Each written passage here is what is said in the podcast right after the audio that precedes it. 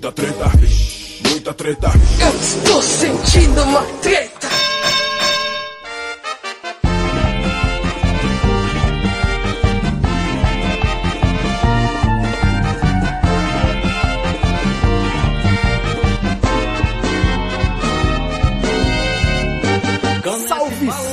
Moçada! Salve, salve rapaziada! Meus queridos ouvintes do Treta Talks, o podcast do treta.com.br, o seu podcast sobre as tretas do mundo moderno. Aqui quem tá falando é o Ivo Neumann e hoje eu tô muitíssimo bem acompanhado, uma verdadeira lenda da internet. Quando ele chegou era tudo mato, ele chegou aqui com um canivete na mão, desbravando as trincheiras cibernéticas desse Brasil.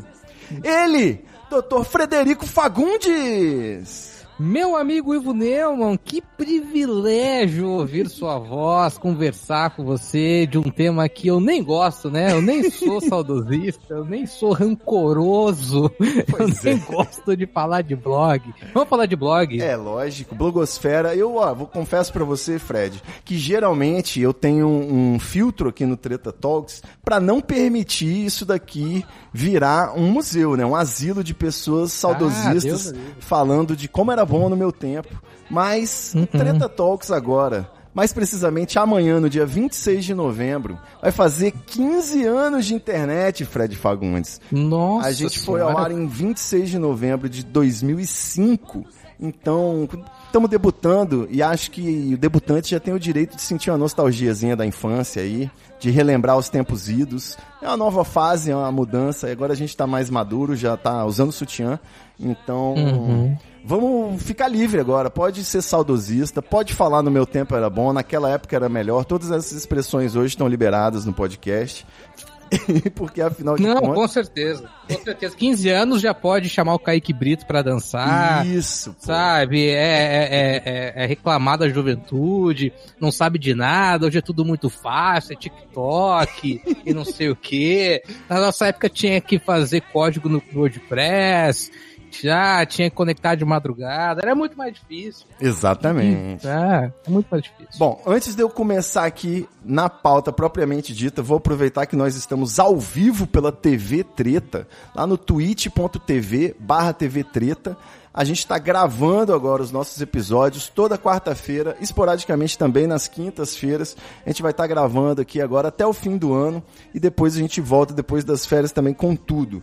Eu quero falar aqui pra galera que quem quer financiar, apoiar esse podcast Treta Talks, lá no picpay.me barra treta ou simplesmente no treta.com.br barra assine, a partir de R$ 4,20 por mês, participa do grupo secreto de bastidores no Facebook, no WhatsApp, em breve, nova plataforma também, a gente está precisando de uma plataforma nova, e também recebe episódios extras e conteúdos exclusivos. Então, treta.com.br barra assine. Você que tá sem cartão de crédito, né? Apesar de que essa desculpa aí, agora, hoje em dia, rapaz, manda um pix, né?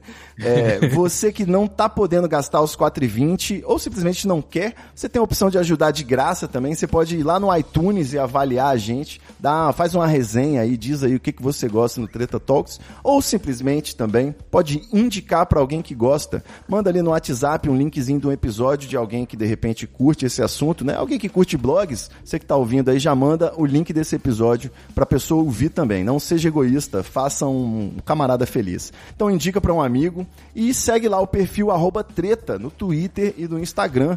Eu cheguei cedo na rede social, consegui pegar esse username, né? Tão simples, treta. Então, pelo amor de Deus, dá um follow lá, né? Porque a gente tá com pouco seguidor. Então a gente precisa farmar aí essa rede social. Beleza? Tá no ar aí o RPG jamaicano, a parte 2, o desfecho da nossa quest na Jamaica medieval. Eu sonorizei o episódio com todo carinho aí, então acho que vale a pena colocar o fone de ouvido para poder ouvir essa aventura com Dr. Igor Seco, Dr. Marcelo Inhoque do TH Show e também a participação do Guilherme Afonso da Estalo Podcasts. E agora eu vou contar aqui ao vivo em rede nacional, aproveitar que eu já tô no rap embalado aqui. E vou contar que a gente vai fazer um especial de fim de ano igual no ano passado. Igual não, talvez um pouquinho um orçamento um pouquinho reduzido. Ano passado a gente selecionou três podcasts de destaque da podosfera brasileira e fizemos três episódios satíricos especiais de fim de ano, que foi o Treta Talks Foro de Teresina, o Treta Talks Respondendo em Voz Alta e o Treta Talks Boa Noite Internet. Esse ano, como as, as coisas foram um pouco difíceis, nós vamos fazer um programa especial que vai se chamar Treta Talks Medo e Delírio em Brasília. Nós vamos fazer um, uma, como que fala? Uma retrospectiva de tudo que Massa. aconteceu no Brasil e no mundo e na política, e principalmente em Brasília, com aquele estilo insano do Medo e Delírio. Então, vocês não perdem por esperar. Fica aqui, a promessa é dúvida. Fredão, a- depois eu te Massa. pago o seu cachê por essa Bora. participação aqui no Jabá. E agora sim, eu vou te falar. Hum, O treta.com.br completa 15 anos agora, dia 26 de novembro. E eu convidei o Jacaré Banguela original para relembrar os tempos da internet malemolente. O início do nosso podcast Treta Talks em 2016 também foi marcado por essa discussão. No episódio piloto número 0, a gente fez um debate sobre quem matou o blog. E no episódio 1, de cara, a gente já teve o direito de resposta de um blogueiro dizendo que o blog ainda pulsa. De lá pra cá, nesses quatro anos, o blog que pulsava, né? Talvez alguns de nicho, talvez alguma função específica ainda dê pra, ainda esteja sendo cumprida, né, pelos blogs, mas definitivamente aquele hype da blogosfera como mainstream do humor, do assunto na internet, passou. E eu queria agora relembrá-lo, né? Então, Fred, como eu já falei pra caralho, eu queria que você fizessem uma retrospectiva da sua carreira até o Jacaré Banguela, né? Como é que foi que você foi parar nessa profissão blogueiro, né? Pois é, cara. Eu, eu, eu comecei a escrever para blog em 2002 ainda. Tinha recém voltado a Cuiabá no final do ano. E aí comecei a, a escrever num blog chamado Canachuê Gol. Canachuê é, um, é, uma, é, uma, é uma região aqui de Cuiabá. É uma planta, né? Canachuê. E aí coloquei um gol no final porque já tinha um canachuê.blogspot registrado. Cara, isso é E muito era pioneiro, né? Porque você se antecipou essa rede de Plus, de é, Go, Play. eu botei um gol, é, é, é mais ou menos isso, cara. E aí, e aí era um blog meio tipo sedentário, Chongas, Omed, ou Omed, né? Nunca saberemos. Uma revista eletrônica. É, tipo Judão, né? Que era a grande referência pra mim de conteúdo. Assim, adorava, era o cu do Judas na época, né? E achava fantástico com o fórum deles e tal. E, enfim, era uma coisa assim de pegar links, GIFs, vídeos engraçados e, e colocar no blog. E aí, quando, na- quando eu fui, fui pra faculdade e eu conheci o, o Rodrigo, o Rodrigo falou que na cidade dele, que é Sinop, no norte de Mato Grosso, há um, ha- havia um termo chamado jacaré banguela, que é uma tiração de onda, assim, sabe? Ah, é, é, é, esse é jacaré banguela, essa é jacaré banguela, qualquer coisa pode ser uma jacaré banguela. E, e falou que queria fazer um site da turma. Um site da nossa turma seria jacarebanguela.com.br. Ele fez o site, que eram trabalhos, fotos de churrasco, sabe? Aquela, tinha uma pessoa que tinha uma câmera digital que mandava as fotos e ele colocava no site. Vocês estudavam juntos, na mesma turma. Nós estudava junto, isso, a gente fazia publicidade juntos. E aí, nesse meio tempo, eu falei, cara, vamos expandir isso e fazer uma coisa parecida com os outros blogs de humor, que eu acho que não parece tão difícil, tipo Kibi Louco, Cocada Boa e etc e tal. E aí que surgiu, ele, ele, ele fez um formato de blog, que o Rodrigo entendia um pouco de programação, fez toda a parte de layout, e como eu já tinha o Canachuê, que ele achava legal, ele me convidou para escrever junto com ele. E daí, a partir dali, metade de 2003, porque eu, sa é, é, eu saí da, da, da faculdade de publicidade, fui para jornalismo, mas a gente frequentava ali o mesmo bloco, né? E a gente acabou ah, criando uma identidade pro Jacaré Banguela, né? A gente sabia que tinha ali as, a- os grandes nomes, como eu disse, o Kibe, o Cocada Boa, o próprio o, o Médio, o Chongas e tal. Mas o Omédio e o Chongas era uma coisa que não tinha conteúdo original, era mais gringo, enquanto o Kibe e o Cocada Boa já era conteúdo original, mas eram um pouco atualizados. Então o nosso diferencial acabou sendo a frequência, porque a gente não fazia nada, né? Eu estagiava numa emissora de TV, então tinha muito tempo livre. Então a gente fazia seis, sete, oito posts por dia. E isso acabou fazendo do Jacaré Banguela um- uma referência na época, assim, de conteúdo. Não digo de humor, mas as coisas acabavam entrando primeiro no Jacaré Banguela. Foto da Juliana Paz sem calcinha, sabe? Essas coisas, coisas desse tipo, assim, é, é vídeo da Cicarelli, etc e tal. É, o, E aí o vídeo da que- Cicarelli foi um grande marco, né? Eu lembro que era uma época que, talvez pra quem não, não sabe, né, acontecia às vezes da gente ter acesso a um vídeo que poderia de uma câmera digital, né? Não, celulares não filmavam, mas uma câmera digital e aí a pessoa botava um cabo USB no computador e mandava por e-mail, né? Então, É, o vídeo da Cicarelli, ele, ele acabou sendo um marco. A maneira como ele foi é, postado foi, foi muito. foi a inauguração curioso, do assim. YouTube, né? Foi nesse período, foi no período que o YouTube começou a, a, a, a ser mais conhecido, as pessoas fazendo seus cadastros, subindo seus vídeos e tal. E a gente tinha uma comunidade muito forte do Jacaré de leitores, especialmente da comunidade do Orkut. Então eu tinha um cara aí em Vitória que trabalhava na, na, na TV local que tinha acesso ao arquivo das TVs, da- das, das outras emissoras. Então, ah, a, a bailarina do Faustão caiu. O cara conseguia pegar pra mim o vídeo mandar e tal, as coisas. Tino Marcos foi fazer uma passagem caiu, ele fazia isso também. O Von Bueno gaguejou e tal. Tem sempre E um capixaba no meio da merda. É, né? não, era, era um capixaba. E a gente tinha um cara na Europa que mandava umas placas engraçadas, umas fotos curiosas, umas estátuas, não sei o que lá, brasileiros na Europa, etc e tal. E aí esse cara falou assim, meu, tem uma TV aqui da Espanha que tá anunciando uma modelo brasileiro transando na praia. Eu falei, ah, não deve ser ninguém. Ele comentou, não, é a Cicarelli. A Cicarelli tinha terminado com o Ronaldo há pouco tempo, já era conhecida. Eu falei, ah, grava aí, vamos ver o que que é. Ele gravou e enviou. Cara, isso já era na madrugada, já era de, pra uma pras duas da manhã. Eu postei no YouTube, eu postei no jacarebanguela.com.br eh, barra cicarelli.wmv. pra pra quem não conseguisse assistir, porque isso era muito clássico, a gente colocava o vídeo no YouTube e colocava salvar, quer, se quiser salvar o vídeo, clica aqui. E aí o que aconteceu? O vídeo foi só no outro dia, na metade da manhã. Eu tava na faculdade já, eh, e a Rosana Herman me ligou. A Rosana Herman era, era a produtora do Pânico. E na arroba Rosana, do querido leitor, que todo Sim. mundo conhece. Ela, ela era o E- radar do que acontecia de interessante. né, Exatamente, cara. é, o blog dela era o primeiro Twitter, porque ela escrevia textos curtos, assim, de rotina, era bem legal. E aí ela perguntou, Fred, de onde saiu esse vídeo? Eu expliquei pra ela. E eu falei, mas Rosana, tá no YouTube esse vídeo. Ela, não, o YouTube tirou do ar. A única maneira de achar o vídeo agora é fazendo o download no Jacaré Banguela. Eu fui, daí eu assustei, daí eu fui ver o, o- o gráfico de acessos, tinha, sei lá, da meia-noite até a- às 11 da manhã teve 300 mil acessos. Vocês tiveram que pagar extra de banda ou caiu o serviço? Não, não, caiu. A, a nossa banda já era bem, bem razoável, assim, então não, não, não cairia, não cairia. O blog de fato não caiu. O que caiu foi, foi o link do vídeo e nas horas seguintes o blog caiu. A BR Turbo tirou o blog do ar. Foi aí que a gente entrou em contato com o pessoal da Turbo, eles explicaram. Falei, olha, vocês derrubaram um servidor de sites aqui, é, não, não- dá pra continuar com o site de vocês no ar. A gente foi banido da BR Turbo. A verdade foi essa. E aí, três, quatro dias depois, a, a, a Cicarelli acabou processando o YouTube. O YouTube ficou fora do ar no Brasil.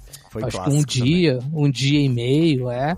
E, cara, foi um marco pra nós, assim, porque muita gente começou a acessar o Jacarebanguela depois daquilo. Porque quando os portais falavam do vídeo, né, mandavam pro Jacarebanguela, se tiravam das costas pra não tomar nenhum processo e tal. E ela processou na, naquela situação o UOL, o IG, a, Globo, porque colocou os frames do vídeo, e a BR Turbo. Óbvio, não vai processar o Jacaré Banguela, vai processar o servidor, processou o BR Turbo, acho que ganhou até na época. Bom, A gente processou estar muito falando. bem. É, processou bem e tal, e acabou ganhando. Mas foi um marco pra nós, assim, cara. A gente, a gente, a gente tinha essa, essa oportunidade de muito conteúdo que chegava pronto, sabe?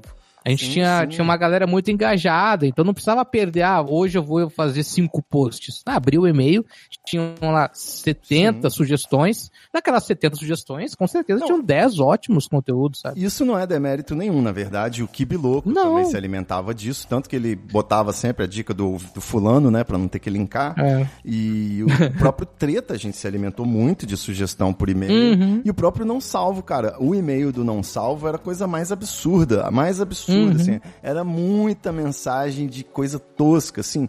Das profundezas da tosqueira mesmo. E aí, de vez em quando, vinha um tosco que bombava, né? Viralizável, digamos assim. É, tem, tem uma história do, do Cid com um e-mail que o, que o Não Salvo recebeu, que era o vídeo do Para Nossa Alegria. Exato. E quando chegou o link no- do, do YouTube no e-mail, tinha acho que 14 views Isso. o vídeo. Não, tinha nada, sabe? eu era da equipe nessa Virou época. aquilo. Exatamente. É, A exatamente. madrugada mais animada nossa foi o dia do sanduíche de buceta. Pois é, que o Cid fez um vídeo, né? Não, e esse vídeo é inacreditável, né? Então, quando o É Cid ainda quis ser rápido e fazer uma paródia. Ó, pra eu tomar um fôlego aqui, o futurista Fortunato falou, né, que uma vez o Jacaré Banguela selecionou o meu link no antigo blog, o Mestre Geek. Eu lembro do Mestre Geek, pô, tá doido? Sempre linkei lembro. também. E colocou nos seus links da semana, fez meu blog hypar. Até consegui uns jobs por causa do hype no blog. E Ó. o blog morreu quando eu tinha 15 anos, daí fui fazer rap. Amo vocês. Ah, foi, foi- um caminho bom também. Pô, com certeza. Sabe, é, é- é- esse era o grande barato dos blogs, eu acho que essa foi a grande briga dos blogs também. É a, a sensação de comunidade que tinha entre quem produzia conteúdo, né, Ivo? Então é essa questão da, da- dos links da semana, é, das dicas, etc e tal, era, era, era ótimo. Vadiagem molemolente. Não, não, peraí, peraí, peraí, peraí, peraí. né? Ah, ô, Fred, explicando. Era tanto conteúdo que chegava na sexta-feira, você tinha que expurgar o resto do conteúdo da semana que vocês não postaram. Então fazia os links de sexta-feira na vadiagem malemolente do estagiário Walt Disney, né? Tem tudo isso aí. E o... É, o Walt Disney que é, que é, um, que é, que é uma homenagem ao treta, né? Exatamente. O Walt Disney Newman, Walt Disney Newman Walt do, Disney do Jacaré. Banguela, esta- estagiário do Jacaré Banguela, é uma homenagem ao Treta. Eu preciso Porque- botar isso, cadê? É, porque o Treta contribuiu muito. Aqui, também. esse é o Walt Disney Newman aí, que tá no centro da tela. É, e sempre quando caía o blog, a gente colocava a culpa nele. Exatamente. Essa sensação de comunidade era, era, era muito. Mas ao mesmo tempo a gente viveu uma bolha, né, cara? Porque a gente achava que a internet era aquilo e tal. Então, porra, eu, eu, eu às vezes me pego tentando lembrar alguns nomes, assim. Teve um mestre geek aqui que, que, se- que foi citado. A gente tinha lá. Não, Fred, O peraí, peraí, peraí, peraí. Ah. Eu queria fazer Ah. uma batata quente de nome de blog antigo com você. Ah, vamos lá então. Vamos lá, vamos tentar. Sabe por quê? Ó, eu vou ser bem honesto aqui. Eu não ia saber jogar isso ao vivo, tá? Então eu fiz uma lista de cabeça. Eu acabei de fazer essa lista aqui de cabeça. Tanto que a lista É. acho que só tem 15 nomes, assim. Então joga aí um nome que eu quero ver se você lembra. Vamos lá. É, Capinaremos. É, Cocada Boa. Pinlândia. Malvados, do André Damer. Tem até hoje. É, tinha- tinha- tinha o, tem o Sedentário Imperativo. Muito bom. Tem o Chongas, pô. Tem, tem o Caixa Preta. Tem o Catarro Verde. Esse é super underground. então tinha o Saiu Gosminha. Saiu o Gosminho Querido Leitor, que a gente mencionou da Rosana Herman. É, tinha o Capitalismo do Dorli Neto, um dos caras mais brilhantes da internet. Caraca, esse, Grande figura. esse aí eu não cheguei a conhecer, não. Mas vou falar um, Dorli, Dorli Neto. vou falar um de Grande nicho, figura. então, também. Viciado Carioca. Era um cara que ele fez um blogspot pra vender os quadrinhos dele pra comprar cocaína. E escrevia textos incríveis. Caralho, não lembro, não lembro também, cara. Mas tinha, tinha um que eu gostava que era o Ovelha Elétrica. Muito bom. Ovelha Elétrica é sinistro. Até hoje o camarada de vez em quando posta alguma coisinha, eu assino o feed Era dele. muito bom. No Feedly. Aí Muito de vez em bom. quando eu pego. Tem o Pensar Enlouquece, pense nisso. É, e na GAC, Do né? E Inagak. tinha- então tinha do, do, do, do Ian Black enlouquecendo, não? É que era? Enlouquecendo, enlouquecendo. Enlouquecendo, é. Muito o bom. substantivo volátil da Marina. Isso, né? vai de carona, né? Mas não, não sei porque eu pensei no Brog agora. Tinha o Brog. Tinha o Caio, o Brog que depois fez uma rede social, né? É, o O Brog. Brog sempre foi um empreendedor. Visionário. Sempre foi um empreendedor. Visionário, é. Olha, E dá tantas Eu- guinadas, né? Que o Brog é uma pessoa que faz a gente Ah, ter o- certeza que sempre é possível mudar e, e melhorar ainda mais. O Brog, o Brog vive em temporadas, né? Exato. O Brog é um cara que, que, que todo ano a gente faz. Qual que é a temporada do Brog? Teve a temporada. É, Temporadas é food muito tru- bom. Food Truck. Teve a temporada Food Truck. Teve a temporada Escritor. Teve uma vez que ele comprou um violão. Né? É. Agora ele tá, agora ele tá na Twitch também, o Brog tá, tá arrebentando. O, o Brog é um cara assim que eu acho que tem um, um talento de empreendedor assim que, que é incrível, Sem cara. dúvida. O que ele se mete assim, ele vai de cabeça mesmo, ele fala assim, eu sou bom nisso, vou provar que funciona. E de fato funciona. Caio Brog, a gente teve o privilégio. Olha só a blogosfera, como é incrível. A gente foi no casamento do Brog, né? Ah, caralho! Um ca- Você que está nos ouvindo agora, a gente foi num casamento patrocinado por uma secretaria estadual de um do governo de Pernambuco. Cara, olha a internet, que, que, que loucura. As pessoas às vezes reclamam, né? De que, ah, blogueira de moda tá fazendo jabá pra político e não sei o quê. Cara, aquele casamento, aquele evento todo, né? O, o, o, o Porto cai na rede. Cai na rede, tá na pauta, né? Mas tudo bem, veio, É, veio à tona. não, depois, depois a gente vai lá. Vamos, segue a pauta aí, então. Segue a pauta. Você, con- você consegue mais? Ah, cara, eu, eu tinha um, um blog que eu gostava. Eu gostava do Lista 10. Lista 10, era tudo 10 coisas, né? Era muito bom. É, cara, era bom, cara, era bom pra caramba. Lista 10. Até o do Uhul, Luigi, pô. Uhul também. Uhul, uhul. Do Luigi era Luigi amigos- o Tempo, Amigos do Fórum. Luigi o Tempo. Não, é na época do bom, Ponto né? Cai na Rede era Luigi o Tempo, pô. É, depois eu amigo que que era uma véia num golfinho, né? Aqui no Espírito Tá. Santo tinha o nadaver.com. E É, o, pô, o Nada a Ver, bicho. Nada, pô, nada a ver era muito bom, é um professor de publicidade, Sim, né? o Vitor Mazei, e ele dá aula aqui Vitor numa Mazei. faculdade aqui de Vitória, de publicidade, Sim. né? Ele, inclusive, já fui bater um papo com ele num programa de TV que ele tinha, experimental lá da, Uhum. da faculdade. E ele, ele, na época que ele lançou o site, cara, ele fez a campanha mais irada que eu achei, que foi colocar, eu não sei como ele conseguiu, ele tem, ele conta essa história, né? Ele tinha, acho que, um presente, alguém deu um presente pra ele, um outdoor, sacou? E na, na avenida principal da UFES, né, da Federal do Espírito Santo, eles botaram um outdoor escrito bem grande, assim, na, é, nadaver.com. Se você conhece quem faz este site, denuncie. Caralho, Então sério, era cara. tipo assim, era como se fosse uma coisa policial, um alerta, né, uma coisa... Que todo mundo hora. ficava instigado, porque o ano era 2000 e pouco, né, 2000 e muito, talvez, 2009, Da hora. assim. Então o cara jogou isso daí, a galera ia seca pra saber o que que era, né, podia ser uma parada muito mais sinistra nessa época aí, tava fácil. Tinha um- o, o, o Vitor foi um dos caras que mais me incentivou a trabalhar com publicidade, cara. Olha aí. Quando eu saí do jornalismo e fui pra propaganda, ele. Não perdoo ele até hoje. Ele é isso. genial. Mas, não, ele é, ele é brilhante, cara. Tinha um blog que eu gostava muito que era o Mechas, Mexerica Online. Mexiri. Que, é, Quem o matou a Mexerica Online- bergamota? É, tangerina, pô.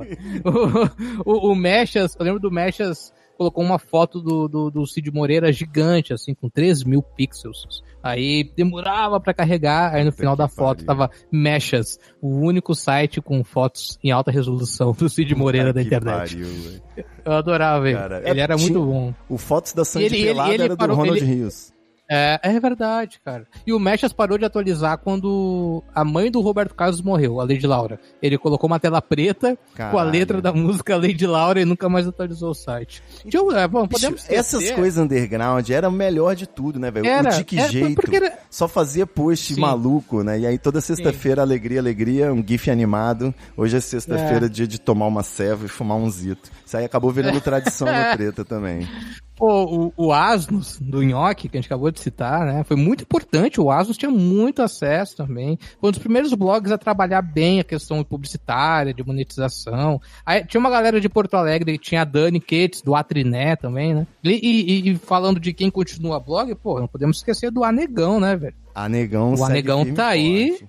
Firme, forte, e, e, e, esses dias eu vi um, um, um tweet dele até explicando, pô, tiveram alguns anos que foram ruins e outros bons e tal, e esse ano tá legal, porque ele tá lá todo dia divulgando os posts e no formato clássico. Eu acho muito massa isso, cara, muito legal. Ele é um cara muito talentoso também. Os sites que ainda estão no ar, né? Os blogs que ainda estão no ar, eu recebo no meu feed. Eu ainda uso o Feedly, como eu falei, que é o meu substituto mais perto aí do Google Reader. Então, de vez Uhum. em quando chega pra mim só aqueles guest posts, sabe? Post de poker, de cassino, de putaria. Então, tem, tem blogs, né, que estão ativos ainda só pra poder fazer esse tipo de postagem de link building. Talvez seja o caso do Treta também, né? Porque quem tá pagando as contas aqui por enquanto ainda é os, ainda são os links pornôs lá no treta.com.br. Acho que a gente falou uns 30 aí, né? Falamos Deu uns- bastante. Fred, ó, só porque a gente tá aqui nessa dos nomes, dessa minha lista que eu tinha botado, deixa eu ver. Tinha o mau Hum. humor do Arnaldo Branco, não sei se você lembra.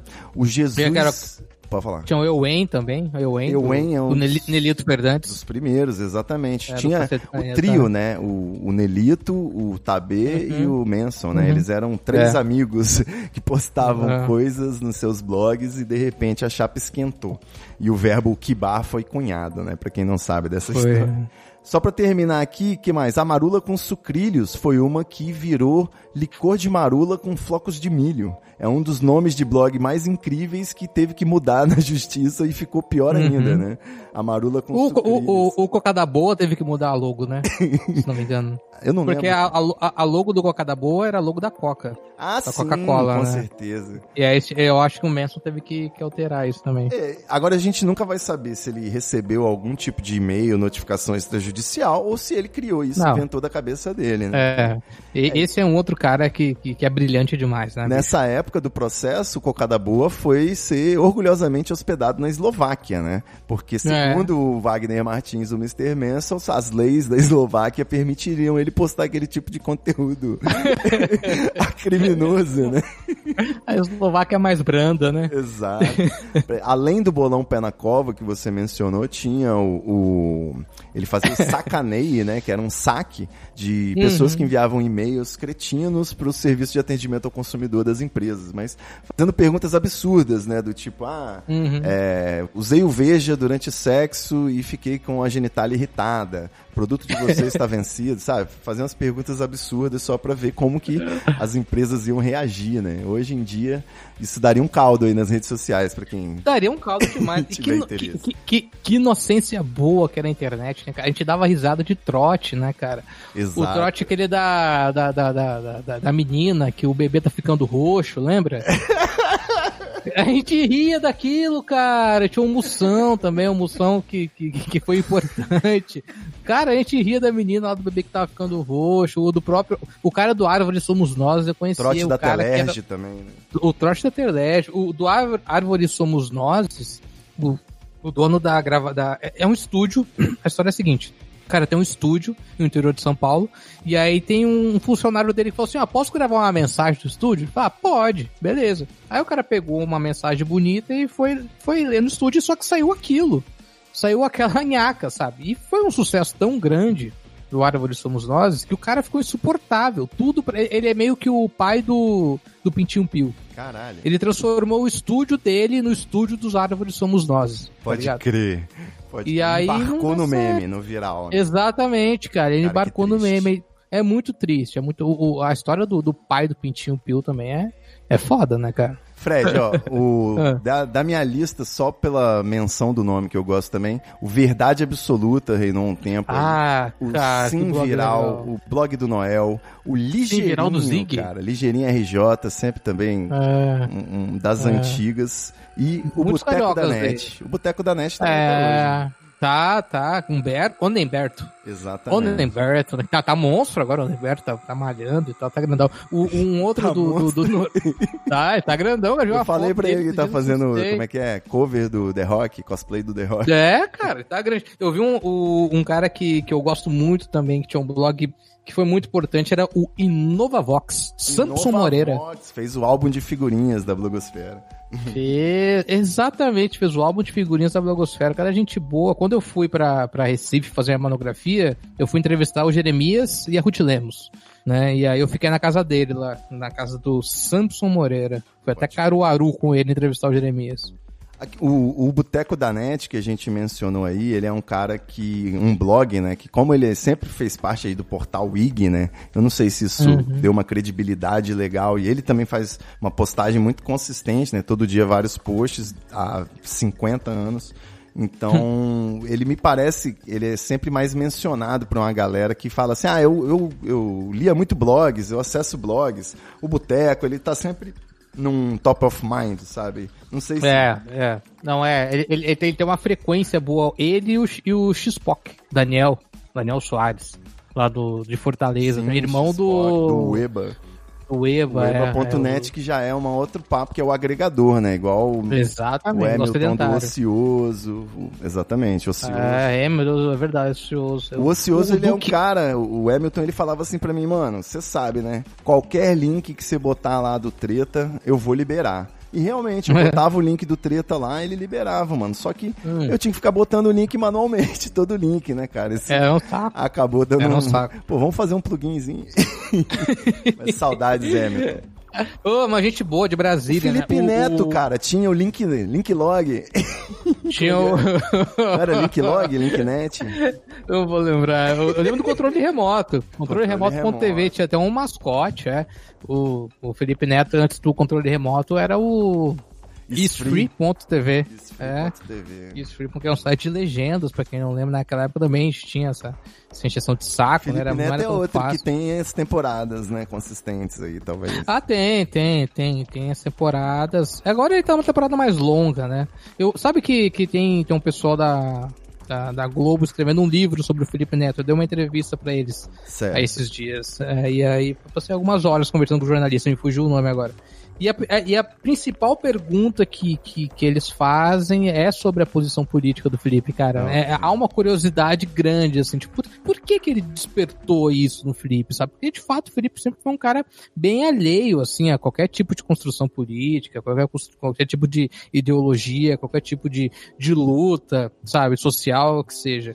E ele é um, ele é um caso muito a ser estudado, assim, cara. E, e, e, eu, tenho, eu tenho muito, assim, eu tenho uma total admiração pelo que ele construiu como empreendedor. Parabéns pro Felipe. Acho legal que ele investiu na coisa que ele ama, que é o time dele e tal, que é o Botafogo. Ele fez lá um. Ele, ele ajudou em, em partes na diretoria, depois com patrocínio e tal.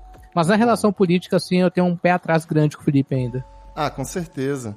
É, eu acho que, assim, paralelamente houve a construção dessa da narrativa do, do, do impeachment, né, do golpe aí, para poder usar uma palavra mais correta, o Felipe, ele, ela veio junto com um grande interesse crescente de debater política na internet. Então veio uma narrativa uhum. muito simples, anticorrupção. Ficou muito fácil você fazer o seu sarau de indignação, né? Você bradar a sua revolta e tal. E era exatamente isso que ele já, o personagem dele já fazia no YouTube, né?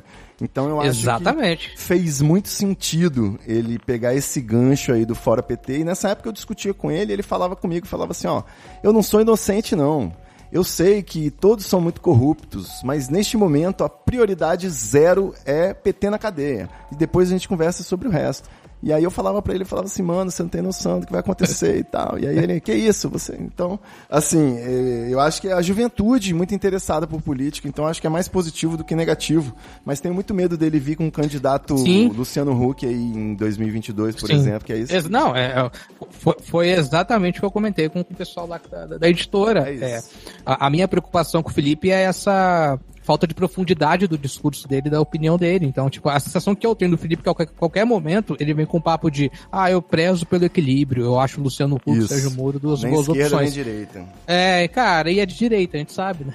tipo, esse discurso. E, é e, e, principalmente o Felipe Neto, saca? Então é, é uma coisa que, que, que, que me deixa um pouco preocupado, meio incomodado. Eu acho bacana levar a juventude, mas eu torço para que tenha uma representatividade para a juventude e que, beleza, você gostou de estudar política, então vamos cá, agora vamos, vamos nos aprofundar nesse assunto. para não achar que só pizza é bom, corrupção é ruim, sabe? Exato. Que é uma, né, que, que é uma, mais ou menos o que o Felipe fazia no, no, controle remoto, ou no canal dele no YouTube, Filcar, né, é. quando o de Rio zoava, ah, essas calças feias, que, que o filme do Crepúsculo é ruim, é muito ruim, não sei o que e tal, mas não se aprofundava, assim. É. Então é, a, a, minha preocupação é levar essa postura dele pra política, a gente vive, tem uma geração muito pirada nisso, assim, simplesmente corrupção é feio e, e bonito é lutar contra a corrupção. A gente sabe que o caminho é muito mais longo, né?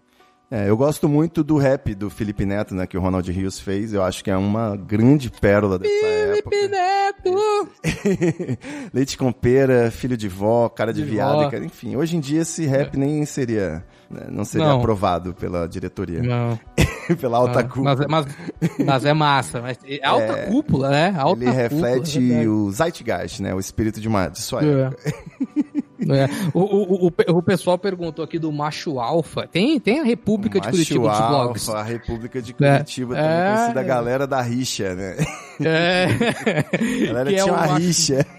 O, Macho Alfa, porra, Diego é, torcedor do Coxa, gente boa, também fizemos Macho um trabalho Alfa é um grande brother, mano. Eu me amarro nele. Porra, é um cara massa demais, do Ele bem é, pra cacete. E o, e o Bobagento, porra. Bobagento que começou com um blog chamado Filho do Jacaré Banguela. E aí ele mudou é o nome do blog porque o Rodrigo ficou bravo, cara. O Rodrigo ficou puto e tal. Eu falei, Rodrigo, deixa ter mais 15 blogs com esse nome, cara. É bom pra nós e Isso tal. é muito bom, Não, velho. porque ele se apropria da marca e tal. Eu falei, não, dane-se, cara. Você lembra aí... outros? Você lembra algum outro derivado de Jacaré Banguela, mano? Rapidamente. Hum...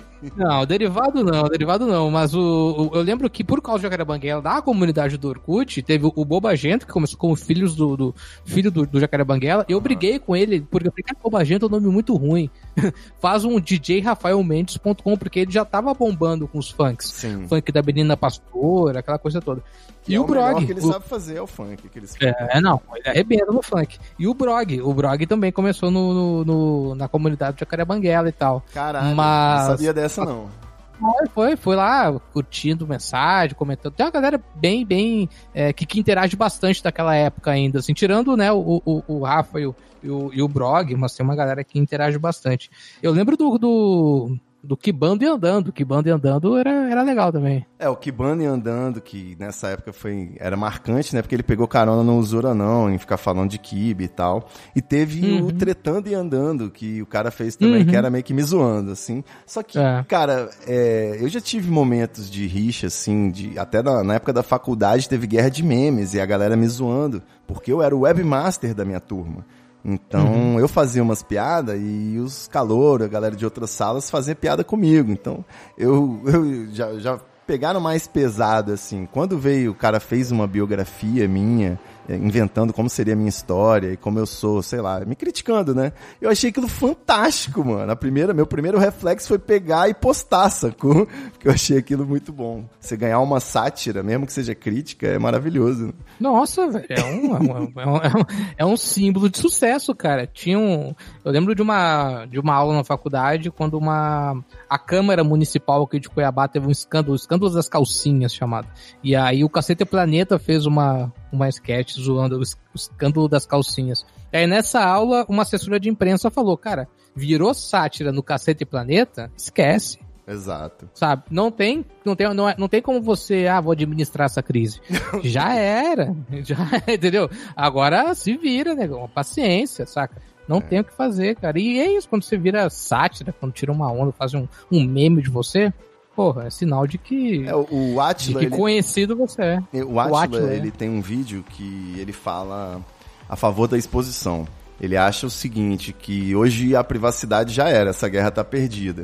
Então, uhum. se, quanto mais você se expor, mais conteúdo você controla, mais conteúdo seu você controla. É basicamente isso. Se o cara busca o seu nome na, na internet, ele vai encontrar seus processos, vai encontrar uhum. né, seus problemas com a polícia, ou de repente ele pode encontrar outras coisas, se você fizer a Google Bomb, entendeu? Com seu nome. Não, não, é então... perfeito, cara. Tu já fez isso no Twitter? De dar uma pesquisada, assim, as coisas, tipo uma palavra-chave, assim, tu vai é, lá no, no teu Twitter. No Twitter eu sou praticamente invisível, né? Um espírito. Ah, é verdade. Porque é verdade. o Ivo Neumann, depois de muitos anos, ele foi bloqueado porque eu xinguei a Ana é Hickman, esclarecendo esse caso, né? A Ana Hickman postou um banquete, uma foto de um banquete multimilionário, dizendo em caixa alta, VR caiu. E eu tinha acabado de acordar e eu confesso que eu não tinha fumado um baseado ainda, então eu virei e respondi em caixa alta, vai tomar no cu sua arrombada filha da puta. E nesse é. caso é uma ofensa misógina, né? Você tá falando assim com uma mulher, ainda mais uma celebridade, Sim. então eu fui convidado a me retirar da rede social em definitivo, e desde então toda outra conta que eu faço ela é expulsa. Eu sou descoberto de alguma forma, os caras são muito espertos. Então, vamos dizer que agora eu tô lá no arroba Ivone Woman, como eu falei, mas também no arroba treta, que essa não caiu ainda, tô lá com uns 30 mil seguidores firme e forte. Firme e forte. E você, que, que mais tem na... o Antônio ah. Fagundes deve passar uma raiva contigo. Eu tô, tô.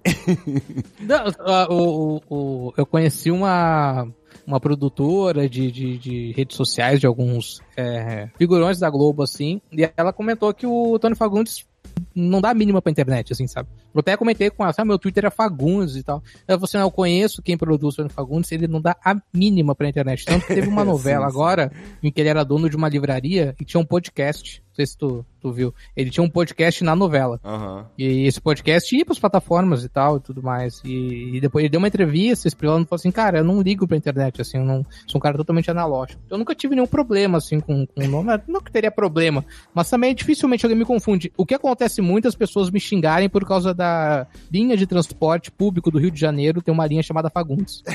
e aí as pessoas reclamam do atraso do ônibus, às vezes você, me né? marcam. É. É, ah, o ônibus tá ruim e tal. Eu tenho muita gente que gostaria de usar a hashtag treta, usa arroba treta. E eu percebo, assim, que tipo, a pessoa não tá me mencionando, ela tá mencionando o meu espírito, né? Tipo, treta. é, é. Você falou do podcast do Fagundes, que era disponível, né? Eu jamais vou esquecer uhum. os hypes eu peguei muita onda, assim, de tentar pegar hype para ganhar a AdSense, Dr. Fagundes, eu confesso. Eu não sei, você também, né? Você já tava nessa busca também. Eu tentei, eu é. tentei, mas eu sempre fui péssimo nisso, cara. Mas você falou aí... Tipo, por... Slonic, esses caras que sabiam é, ganhar dinheiro com isso, né? Rafael Slonic. E, nossa, o Andersauro era um monstro. O Andersauro era um cara que- inclusive, vários rolês aí, É. um cara, uma excelente companhia. Sensacional. A gente brincava que pra qualquer rolê você só precisava de um mentolado, um maço de mentolado e o telefone do Andersauro. o resto estava resolvido. o que eu ia falar é que tinha uma novela que tinha uma senhorita que era blogueira. Eu não vou lembrar o nome de ninguém, mas existiu aí, acho que era dia- o Diário de Fulana, sacou? E aí a Globo me- escondia isso num link, globo.com barra novela, barra das oito, Ah. barra não sei o que. Então eu simplesmente peguei e fiz o título, né? Diário da fulana, e esse post foi, era muito acessado, e eu ganhava muitos dólares com isso. Você ganhava, você ganhava dólares. Saudades. Ganha- Rapaz, um dia eu ouvi na TV que a Elisa Samúdio, a ex-namorada do goleiro Bruno, que era é, atriz pornô, estava desaparecida. E era a primeira vez que estava passando isso no jornal. Eu fiz um post com um vídeo dela, Violação Anal 4, e postei no Treta, porque eu achava que aquela história ainda ia rolar. Então, eu me sinto até um pouco sujo, né? Mas eu tô falando aqui com você, porque era tudo por dinheiro, era uma loucura. Claro, hoje fazem a mesma coisa. Sim. Hoje fazem a mesma coisa, claro, num fluxo maior. Eu lembro da novela da- das Empreguetes, né? Que era Thais Araújo e tal. E aí tinha. Elas ficam famosas na novela com um vídeo ah, que cai no, na internet, que a Globo não falava YouTube, né? Cai na internet e aí a, a música fica famosa. E eu fui no YouTube, procurei empreguetes, fui no Google, procurei empreguetes, não achava nada, cara. Eu falei com o Rafael Fotos, que também é um monstro da licença. Né, o Rafael Fotos. E aí eu falei, cara, é, olha isso aqui, empreguetes, a Globo não tá usando pra nada. E ele fez lá um post no Fotos e três meses depois ganhei uma garrafa de uísque dele. Ele tem Porque ele disse que velho. ganhou muito, ganhou muito dinheiro com aquilo, cara. A, a- a Globo sempre vacilou com isso. A- hoje não, mas durante muito tempo vacilou. Na Avenida Brasil, por exemplo, é, aquele filtro que finalizava a novela, né, que era, oi, oi, oi, ficava vermelho atrás, que o personagem ficava preto e branco. é, acho que foi o Fotos também que fez um, um make Generator, Avenida Brasil, né? filter, generator, é, e tal. E a Globo não fazia. Então é, era uma, era uma estratégia. O Bobagento ganhou muito dinheiro com a Sim. foto da Mulher Melancia, Playboy da Mulher Melancia, né? Porra, toda paniquete na praia de nudismo era visita pro treta também. Sempre foi Peito, pagou peitinho no BBB. Aliás, quando começava o BB o BBB, a gente já ia nas gostosas e já procurava um ensaio na Playboy, uma parada assim, pra poder postar. Cara, era esse tempo aí. O Fotos realmente ele é um visionário desse oportunismo. Ele é um cara brilhante. Pra quem não sabe, o Fotos é um dos sócios da Legião Nerd de plaquinhas. Isso. Podia mandar as plaquinhas pra você, hein? hein, Não, ele já me deu Tá. um milhão de plaquinhas, tem ali na porta, tem Com outra- porcenário É porque aqui tem que botar na frente das câmeras, né? Ah. O- Olha só, eu aquele, aquele, aquele vídeo do treta lá do. É o Alok criança tocando mesmo? Sim, porra, tá doido. Cara, aquele vídeo é maravilhoso, cara. Ele nunca. É, e tu foi um dos primeiros a postar aquele vídeo, não foi? Cara, o, a gente, o Alok sempre foi uma pessoa da nossa família aqui. Ele sempre tocou todo ano Ah, aqui no então, Espírito pô. Santo. Então a gente viu ele crescer. Sim. E ele era parecido, ele com o Bascar, o irmão dele, era parecido com meus dois irmãos, que são lourinho e branquinho, assim, que também são filhos de outra mãe. Sim. Então eu, eu ficava assim, acompanhando o crescimento deles, né? Até que um, de repente, virou o grande DJ. assim. Alok. Ele é tá com o Neymar tocando. Exatamente. Eu já troquei, já entrevistei surreal, e troquei cara. ideia o pai deles, né? O Suarap, que é, o, É. um dos fundadores do Universo Paralelo. Então, Sim, sim. a sim. família Pô, que cresceu aqui. demais, cara. E Isso é muito foda, cara. Isso é- Quando eu vi o vídeo, eu fiquei impressionado, porque eu lembro que foi- foi você que foi no seu Twitter, eu acho, ou no Treta mesmo que eu vi. Eu fiquei impressionado, cara. É muito, muito louco isso. É. Eu acabei não mencionando aí, mas já que a gente tá nesse rolê, o Treta, ele vou fazer um breve histórico dele aqui também, que ele também derivou de site de turma, né? Eu na, no Colégio Marista, eu fiz um site chamado Esparro Marista, que deu uma merda muito grande, eu quase fui expulso. E na sequência, quando eu passei no vestibular para faculdade na UFES, direito, eu me propus a fazer o site da turma, porque eu já tinha experiência também, né? E aí, ah, de uma forma muito natural, as coisas aconteceram. Eu comecei a ganhar dinheiro comecei a tomar processos também, até porque era direito. Então, a gente fazia ofensas na internet a pessoas que adoravam litigar, né? Adoravam entrar com ação, processar todo mundo. Então, eu tenho, tive uma experiência nessa época com o site da turma. E na sequência eu fui fazer um site de foto de balada, tá ligado? Nessa época também bombou, porque o pessoal não, ia, não levava câmera pra balada e a gente fazia isso pra eles. Sim. Então, marcou minha juventude aí. Inclusive, por isso eu não sei hoje nenhuma cantada, né? Eu nunca precisei dar cantada em ninguém, porque eu sempre tava com a câmera ali. Então, o assunto já era automático tirar uma foto pro site. Né? Foi uma boa época, era o zonzo.com.br.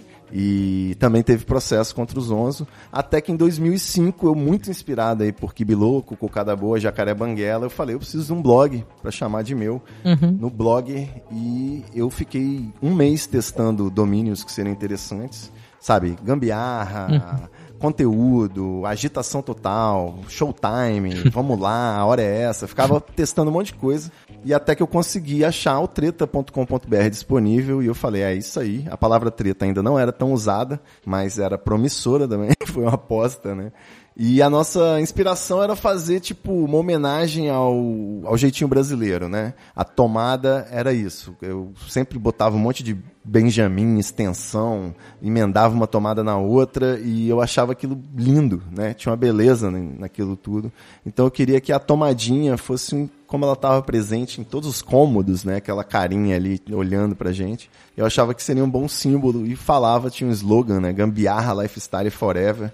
A gente fazia, postava muita coisa de gambiarra nessa época também. A internet era muito rica dessas fotos de, principalmente russo, né? Tá ligado? Aquelas gambiarra russas. Uhum.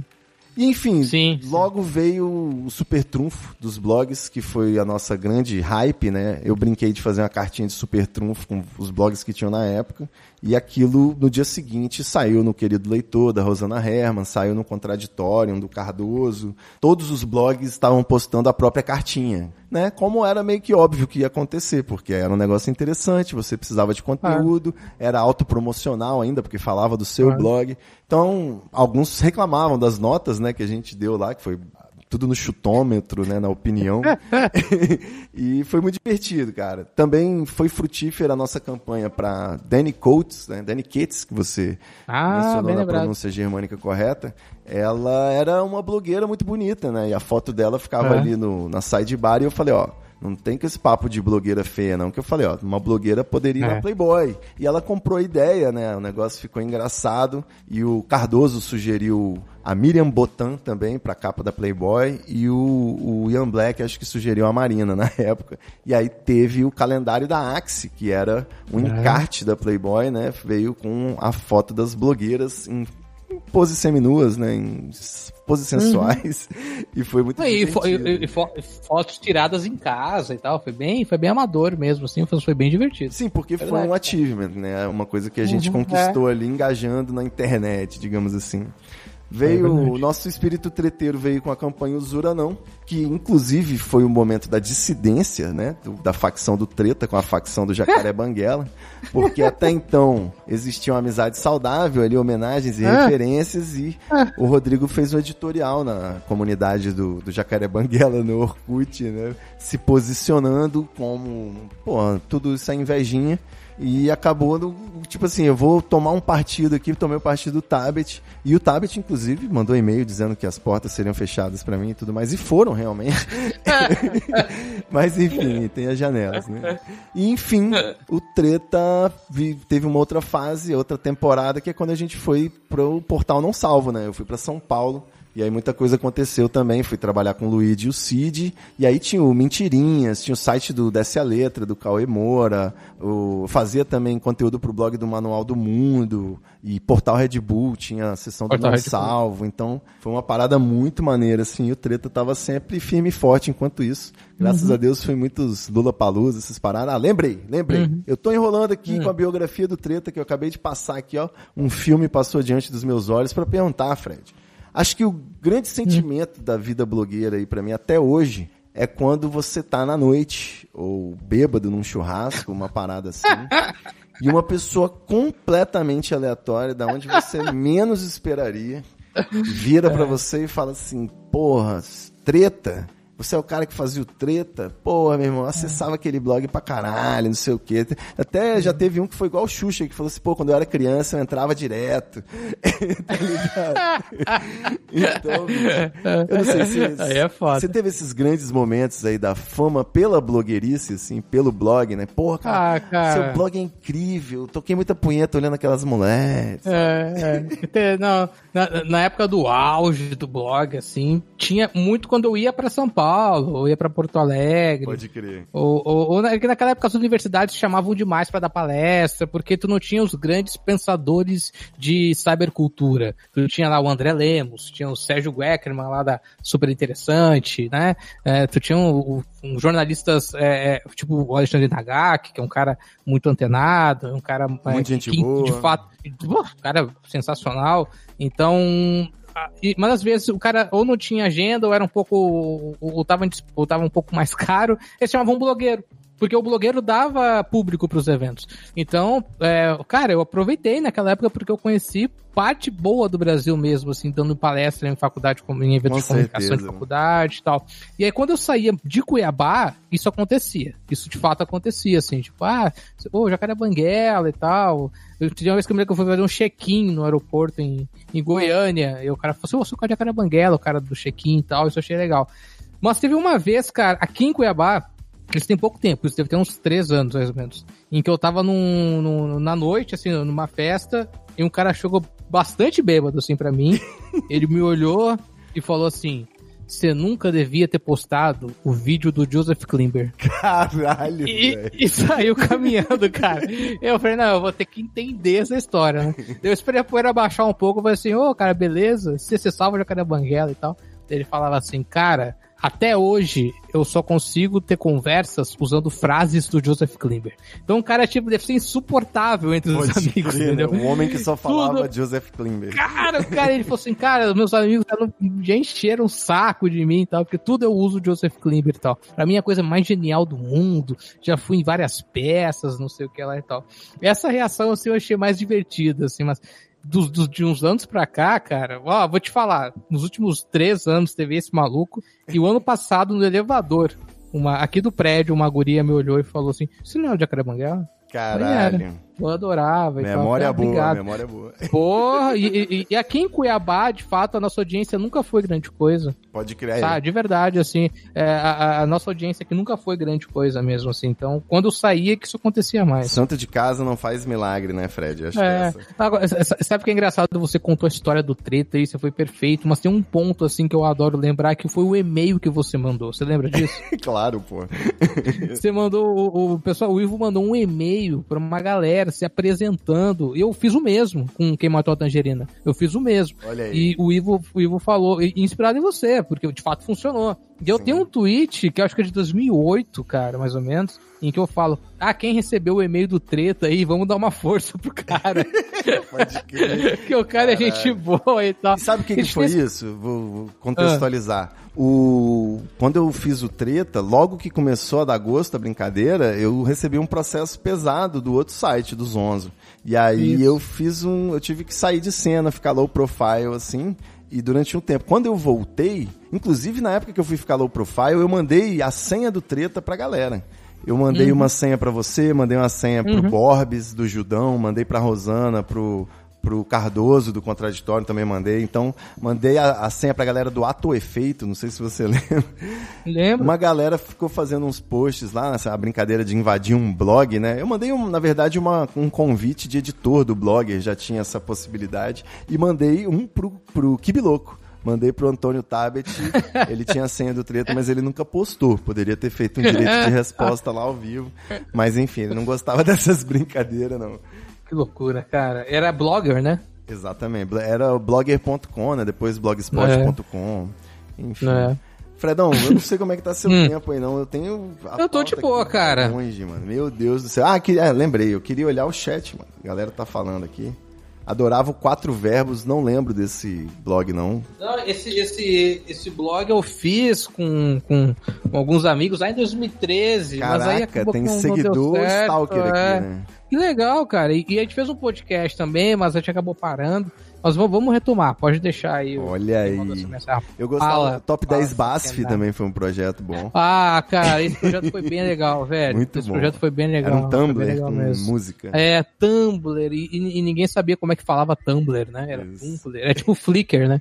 Tumba, Flickr. É. A gente acabou aprendendo, né? Porque sempre que tinha essa uma matéria no, É. no bimestre, no noticiário, né? Geralmente no Jornal da Globo, uma matéria sobre as modas de tecnologia. Aí a gente aprendia a pronúncia, né? assim pra mim. Camarada falou que indicou o Treta Talks, perguntaram se era do Treta News. Rola muito isso aqui também, essa confusão. Eu costumo dizer que sim, porque afinal de contas aquela raposinha com a voz alterada pode muito bem ser eu, então não nego nem confirmo. e então vou voltar aqui para minha pauta, Fred. Eu tinha feito um Manda bala. aqui só de tipo uma entrevista mesmo, e a gente, você já acabou falando bastante coisa. É, já que o JB, né, foi um sucesso, eu não sei se eu te pergunto sobre a separação do Jacaré Banguela, se você gosta de falar desse assunto, já cansou, mas eu queria saber basicamente como que o blog mudou sua vida, né? Porque você continuou Verdade. nesse mercado de comunicação, você fez o seu TCC sobre os virais, né? Inclusive um material acadêmico de primeiríssima qualidade aí. Jeremias muito louco. Eu queria saber é, é, como que foi isso, né? Como que foi viver essa era de ouro dos blogs e como que isso se converteu em Cara. outras coisas depois que acabou, os blogs morreram, digamos assim. Cara, que, que pergunta legal, porque é, refletindo agora, quando eu me meti no jornalismo, lá com 15, 16 anos, é porque eu gostava muito de consumir futebol no rádio. Eu morava em Porto Alegre. Então, meu sonho era me envolver com isso trabalhando com rádio. Só que minha família veio para Cuiabá, eu vim junto. E aí acabei fazendo faculdade aqui. A cultura do, do jornalismo esportivo aqui é muito, é, muito menor do que dos grandes centros. Existe, claro, mas é muito menor. E aí, por desinteresse, por falta de incentivo, por preguiça também, eu acabei não, não, não me ligando muito nisso. Fui trabalhar com cidades no jornalismo. Fiz um semestre de publicidade, é verdade, porque não tinha faculdade de jornalismo. Aí abriu, eu transferi, trabalhei com cidades no jornalismo. Sei como a maioria das pessoas que trabalham com jornalismo acabam caindo em cidades. Sim, com certeza. E, e graças ao Kanashue, que eu gostava de escrever algumas bobagens, pegar alguns links legais, é, uma coisa trabalhada com saudosismo também. Teve uma série que a gente fez que marcou muito, que era filmes que marcaram a minha época, aquela coisa toda. Ah, eu acabei vendo que as pessoas gostavam que eu escrevia. As pessoas começaram a gostar.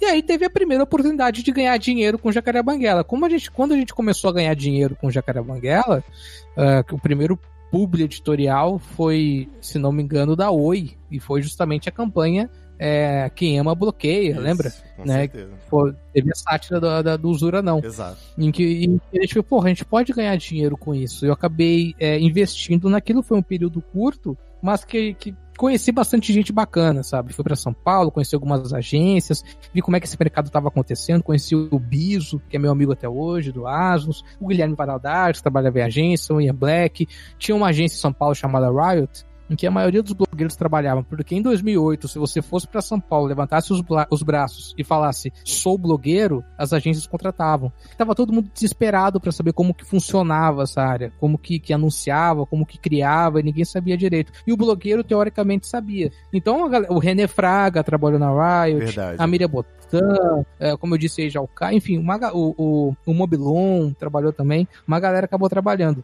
E eu falei, porra, é, esse núcleo de redes sociais em Cuiabá pode ser interessante.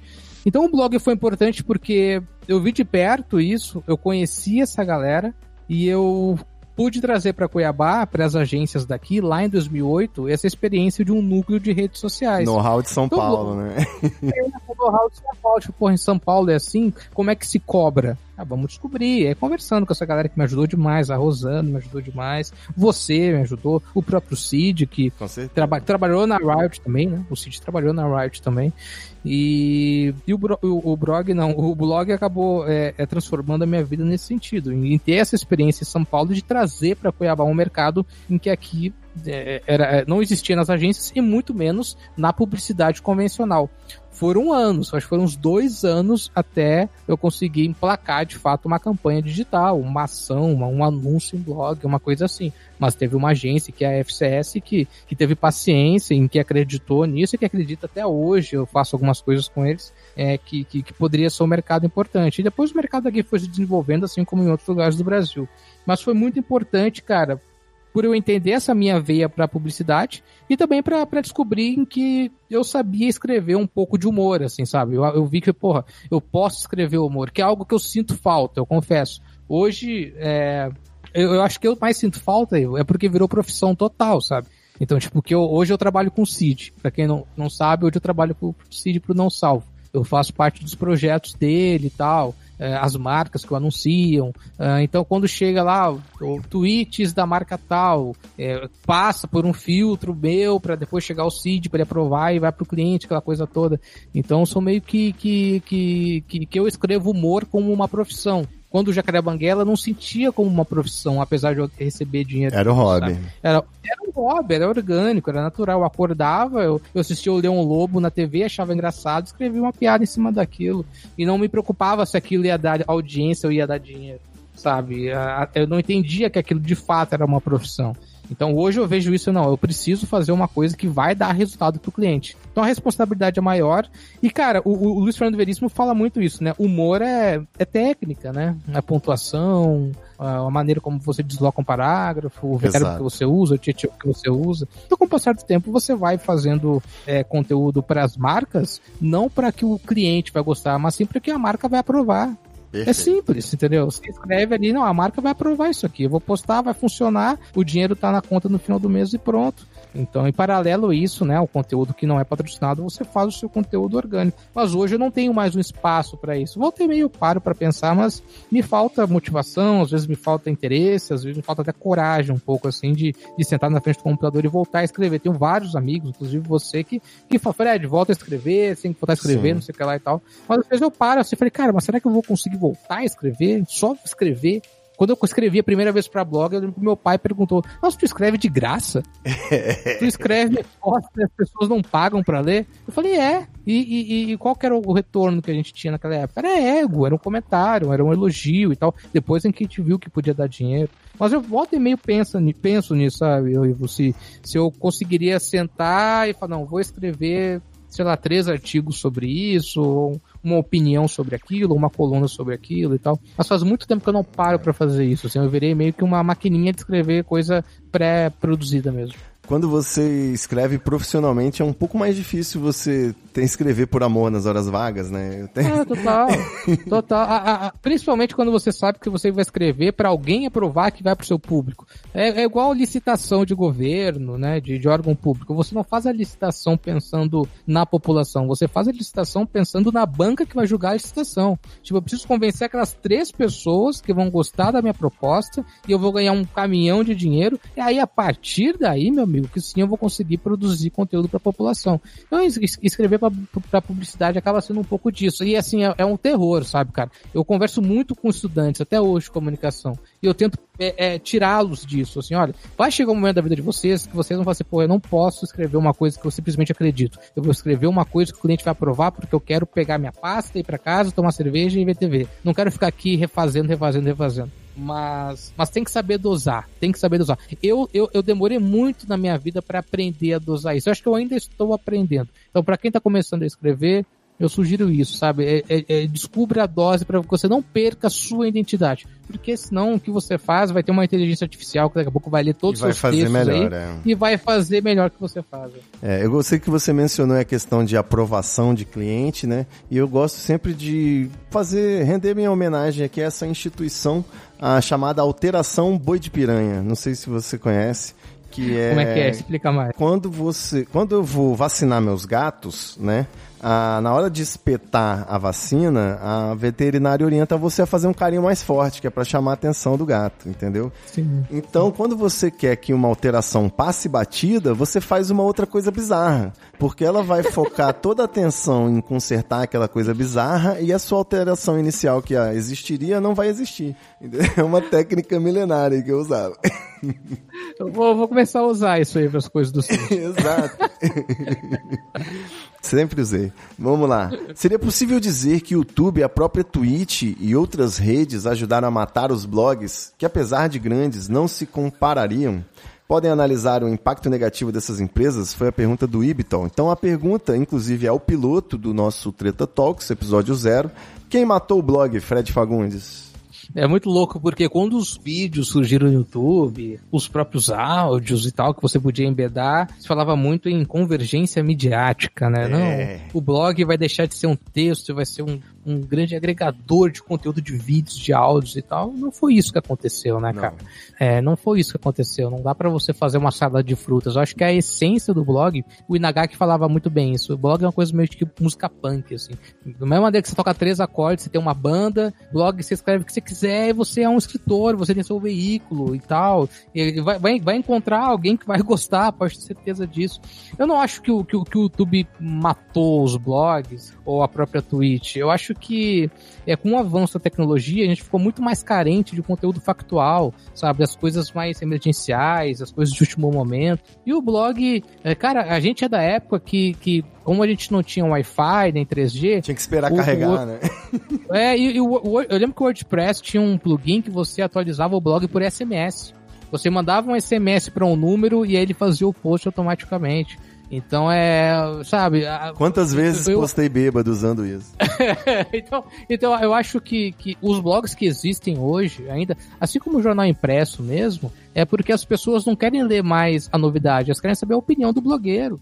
O impresso, quando você lê no dia seguinte, de manhã, você não está lendo o jornal para saber a notícia de ontem, você está lendo para saber a opinião daquele jornal, daquele colunista e tal. Então, os blogs que vão acabar sobrevivendo, vão acabar ressurgindo, e eu sou um grande é, é, entusiasta de duas coisas para 2021: blogs e telefone fixo. telefone fixo é uma coisa que eu acredito muito, não, que vai voltar de com Deus, tudo. Né? Ai, não, ai, não. Mas é a identidade, sabe? Vai deixar de assim, pegar uma notícia da Rolling Stones gringa, traduzir e falar, ah, o CD novo do The Who e tal. Não, sabe? É sua opinião, o que você acha. O Quem Matou a Tangerina, quando eu fiz, eu, eu procurei pegar muita coisa que já tinha sido feita e destrinchar para outro formato. Eu lembro que eu fazia algumas listas. Ah, 35 coisas que você é, nunca percebeu De Volta para o Futuro, ou, ou, no Chaves, tá ligado?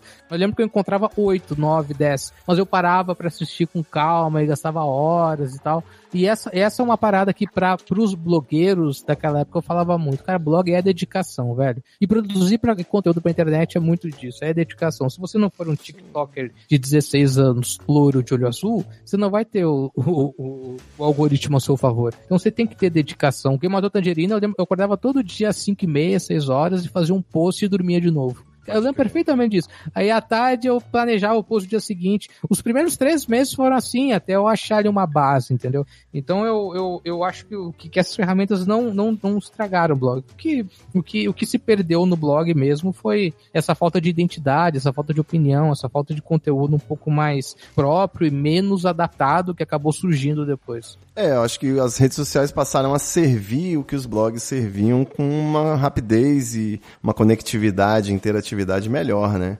Então, a, a não ser os blogueiros que tinham um estilo muito bem marcado e continuaram produzindo conteúdo, né? Porque de um modo geral uhum. o mercado miou. Então, a não ser para um jovem nerd, para um não salvo, é, para um Exato. B9, né? A coisa passou a não valer mais a pena muito rapidamente. Exato. E o pessoal pulou para outras, né? Das temporadas. Não, tem do... muito disso. Essa questão financeira também, cara. Chega uma hora que o blogueiro tá aí vê que não tá funcionando mais e ele acaba focando no Instagram. O próprio Cid, hoje. O que, que é o blog não salvo hoje? É um grande arquivo de posts. Não é um blog que tem, que tem posts. Hoje o Cid, é, o Cid foi pro podcast e hoje a paixão da vida do Cid é a Twitch, cara. Com Coisa que ele mais se diverte fazendo. Tem um chat super ativo, a galera é, é, é hum, sabe, é, tem uma participação muito forte mesmo. Então, é. E, e, o Cid tem essa, essa vantagem de, de, de, de, conseguir ter essa presença forte em várias redes e ser um grande, um grande equilíbrio da internet, né? Um cara assim que, que, que nunca arrumou problema com, com ninguém, com pelo menos Tentaram cancelar ele, mas é assim. é sempre muito discutível aí. Nunca, é, nunca é, aconteceu de é. fato, porque realmente ele. Eu tava lá, cara. Eu patrulhava ele pessoalmente, tava tudo tranquilo, é. passou no, no teste. Eu ia mencionar para você que não é à toa que as influenciadoras, pouco antes de serem chamadas de influenciadoras, eram chamadas de blogueirinhas, né? Então, o Instagram também não deixa de ser um, uma forma de blogar para muitas pessoas. É, virou isso, né? Um conteúdo multimídia consumido de uma forma mais dinâmica. Você não quer ver só o blog do Jacaré Banguela agora. Todo mundo tem um blog, então agora você quer piu, deslizar o dedo e já ver o próximo, né? Eu gostaria de ver o Google Reader voltar aí com força, É, mas é, o, Google, o, Google, o Google Reader foi, um- foi uma coisa que prejudicou bastante também. o fim do Google Era uma Reader. é. Era uma Google ferramenta Reader. maravilhosa, Ah, sim, o fim do Google Reader. Exatamente. E, e, e as, e as blogueiras de moda que você cita também, eu acho que, que, que é a grande virada de chave dos blogs, assim, porque a- as blogueiras de moda, elas mostraram a bolha que a gente vivia. Exato. Porque quando, quando de repente as marcas estavam lá, ah, geladeira USB da Coca-Cola pro Mobilon, pro Cardoso, pro Cid, pro Jacaré, pro Flávio Chongas, pro Duquian, pra galera dos blogs e tal. Era, é, aquele pessoal Inventando de sempre- presentinho, né? é, que tava ali sempre. ah, é, tinha o Mr. Manson teve, um, teve uma ação da Spalhe fantástica, que foi do copo vermelho. Com né? certeza, lá nos primórdios. que eu acho que foi muito, mar- foi muito marcante também. É, aquilo aquilo era, era, era, era muito legal, mas era muito assim, aquela galera ali que ia tomar cerveja no, no, no sebo ali da, da, da, da, da Avenida Paulista e tal, que tinha os encontros de bloqueiros. Aí de repente, cara, as marcas descobriram as blogueiras de moda, que era um nicho assim que não se misturava com essa galera. Não se misturava, não sabia quem era Jacaré Banguela, não sabia quem era Kibloco, não sabia quem era Cocada Poa, e tinha um triplo de acesso, cara. Era uma coisa fantástica. Eu assim, repente capricho. viu- é, não, essa galera aí até tinha uma relação bacana, né? Luísa Gomes, né? Tinha, tinha, tinha a- a- a- é, uma relação bacana, a, a, a- a Miriam, a Marina.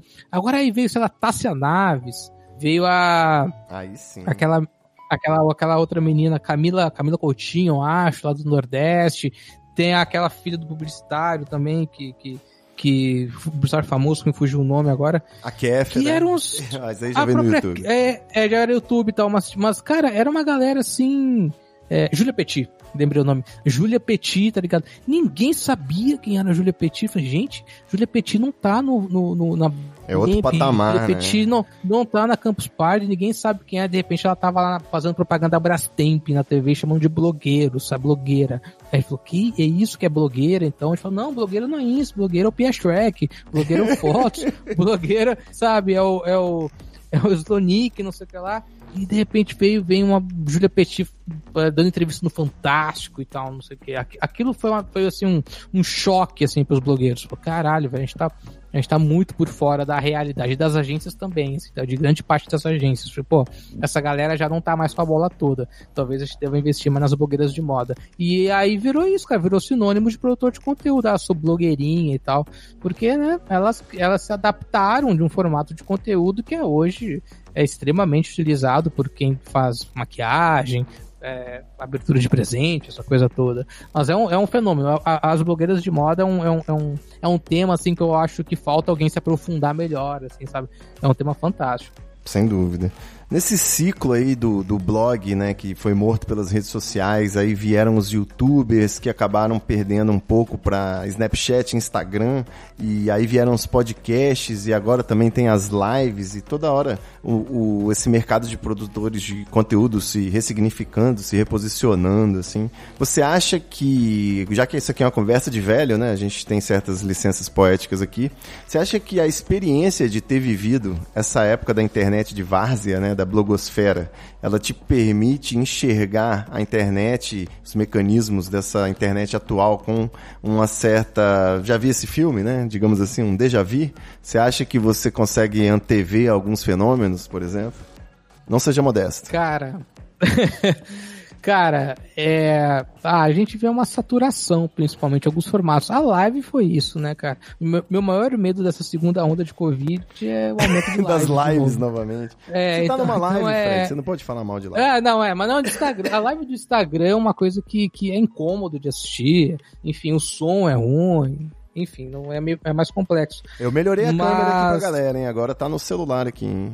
Ma- Mas eu acho que, que, que, que é uma geração, Ivo, é, um pouco despreparada, assim, pra, pra entrar nesse mundo, assim, de, de retorno, de alcance, de engajamento, é, do jeito como nós entramos, assim, talvez um pouco mais preparados, assim, de já é, produzir Você conteúdo pra tava internet. preparado nessa época, Fred? Eu não tava, não. eu Ah, fui pego não, de surpresa assim, em tudo, cara. Eu, eu, acho- eu, eu, eu, assim, eu, eu fui pego de surpresa, mas eu tava um pouco preparado, assim, eu, eu, eu, eu me frustrei em alguns pontos, eu exagerei em alguns pontos, mas eu acho que a gente, a gente tinha uma exposição bem menor. Então eu acho que, que essa exposição maior, ela, ela, é, é a grande responsável por essa onda de cancelamentos mesmo. Então Pode é. crer. Cara, o, o, próprio. O, o Kibe, o Kibe louco. Porra, quanto tempo a gente demorou pra ver o rosto do Kibe louco? Pois é. Cara, foram anos, entendeu? E a gente acessava o Kibe louco e ninguém sabia quem era a porra do Kibe louco. Wagner também. Então Também é. conhecido como Tozão. Ou Porta dos Fundos, né? Tozão vestido de cueca e máscara do Batman. Então, então cara, era, era, era muito, era muito, sabe, a exposição era bem menor. Então a gente tinha uma, uma, uma certa proteção. Hoje Margem parece de manobra, precisa né? se- é, você precisa se provar. Então, o caso da Dora recente, que é o da que ela comeu a cesta de café da manhã da vizinha, é, eu tava conversando aqui até com, com a Gabi, com a minha namorada, sobre isso. Falei, cara, isso aí é a maior prova de autoconfiança, entendeu? De que tudo que ela faz, alguém elogia. Tudo que você faz tem um like, tem um foda, você é incrível, demais, te amo, rainha, não erra, Caralho. sabe, perfeita e tal. Aí a pessoa. O, o, o próprio Jacaré Banguela passou por isso, sabe? O blog e o Rodrigo e eu também. Então, só que, tipo, pra essas pessoas isso demora um pouco menos, assim, sabe? É, e aí, de repente, ela meteu uma dessas, pegou uma cesta que ela nem pensou. Ela falou assim, ah, vai ser engraçado, as pessoas vão rir que eu recebi uma cesta de café da manhã de outra pessoa. Se ela chegasse em casa e pensasse dois minutos, Friamente. que é o tempo, que é o tempo de ligar o computador e postar, entendeu? Como é que antigamente era. Ela, ah, melhor não, sabe? Mas não, cara, ela tava no, no elevador, tinha sinal do Stories pra ela fazer. Então é, é, é- eu, eu, vejo assim, eu vejo com esses olhos, assim, eu acho que essa super necessidade de estar presente o tempo todo, você erra mais, tá ligado? Você fala uma bobagem, você exagera, você se equivoca. Então, Você tá ao vivo, né? teve Twitch aqui, nós estamos ao vivo. nós estamos ao vivo. Nós estamos absolutamente, sabe? Fala, uma- fala alguma coisa assim que, que não pega bem, adora, tá ouvindo, às vezes se incomoda e tal.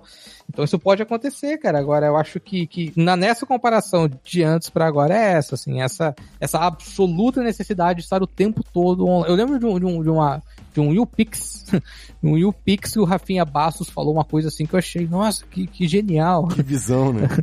Que visão em que ele falou assim: Eu passo 24 horas por dia na internet. E aí eu falei, cara, eu nunca parei pra pensar nisso, cara. E realmente nós passamos hoje 24 horas por dia na internet, porque naquela época tu, assi- tu assinava um, um, um- uma, fazer uma pesquisa, senhor, beleza, idade, endereço, quanto tempo passa na internet por dia? aí Pode tinha lá duas a três horas, três a quatro horas. Essa pergunta não tem mais sentido. E ele falou aquilo, eu falei, caralho, é verdade, cara. A não ser É quem tem o isso, modo noturno e desliga o Wi-Fi, né, de noite. Tem gente que faz isso aí. É, tem gente que faz. Mas é, é, eu acho eu, o meu eu acho que o grande inimigo dessa galera vai ser isso, vai ser essa, esse julgamento. E quando a pessoa sumir, as pessoas vão questionar. Pai, sumiu por quê? Não vai, não, né? O que acontece já hoje, né? Tipo, o silêncio da Anitta sobre tal assunto é ensurdecedor e tal. Então, é, quando você se expõe muito, as pessoas cobram posicionamento. Sem dúvida. Eu, no Twitter, eu não tive que apagar muita coisa, não. Eu apaguei, assim, algumas é, brincadeiras que não tinham nem muito contexto pra não ter mal entendido, entendeu? Então, eu apaguei pouquíssima coisa, mas do blog eu tive que apagar. A gente sempre postou muita coisa no blog, sempre teve muito conteúdo machista, já teve conteúdo transfóbico e tal.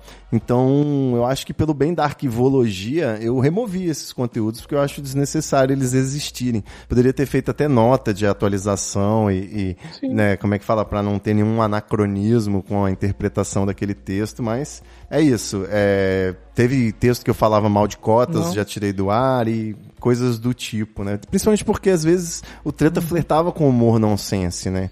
Um título que não tinha nada a ver com conteúdo, um plot twist, uma coisa que não fazia sentido simplesmente. Então, o blog sempre foi uma coisa muito livre, né? Não tinha um formato exato, uma linguagem específica, né? Cabia qualquer coisa. Tanto que você falou de postar por SMS, às vezes eu postava bêbado, simplesmente emocionado por conseguir postar por SMS, Sim. tá ligado?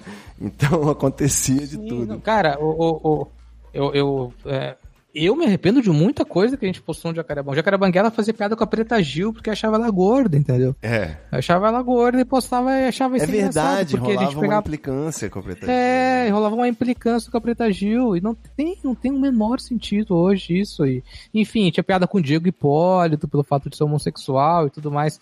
E a gente, a gente a gente tinha como referência. Aí são as referências. E é por isso que eu acho importante, né? Quando vem uma referência nova que desconstrói isso. Porque ele serve de referência pro futuro. A nossa referência era o Kibe. Exato. E o Kibe pegava no pé de todo mundo. O Kibe botava a montagem da Playboy da Marina Silva. Né? Então é. Piada é, que Luiz Helena era que- feia. É, e. e, e- desculpa, a, a Playboy era com a Luiz Helena, Isso, inclusive. isso. Ela chorou até. Que ela- Exatamente. ela chegou a chorar e fez uma nota pedindo desculpa e tal. Agora, é, a nossa referência era essa. A nossa referência de humor era essa. A referência do Kibe de humor talvez fosse outra, fosse uma coisa desse tipo, sei lá, do Ziraldo, do Cacete Planeta, que também pegava um pouco pesado. Pegava pesado, não um pouco pegava pesado.